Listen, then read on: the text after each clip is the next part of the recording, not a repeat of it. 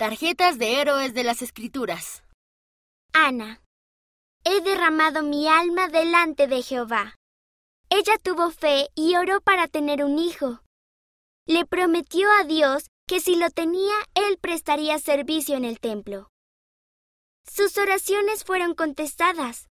Tuvo un hijo que se llamaba Samuel y que prestó servicio en el templo. Primer libro de Samuel, capítulo 1, versículo 15. Samuel. Jehová lo llamó y él respondió. Se crió en el templo y Dios lo llamó para ser profeta cuando era niño. Aprendió a escuchar la voz de Dios y dijo, heme aquí.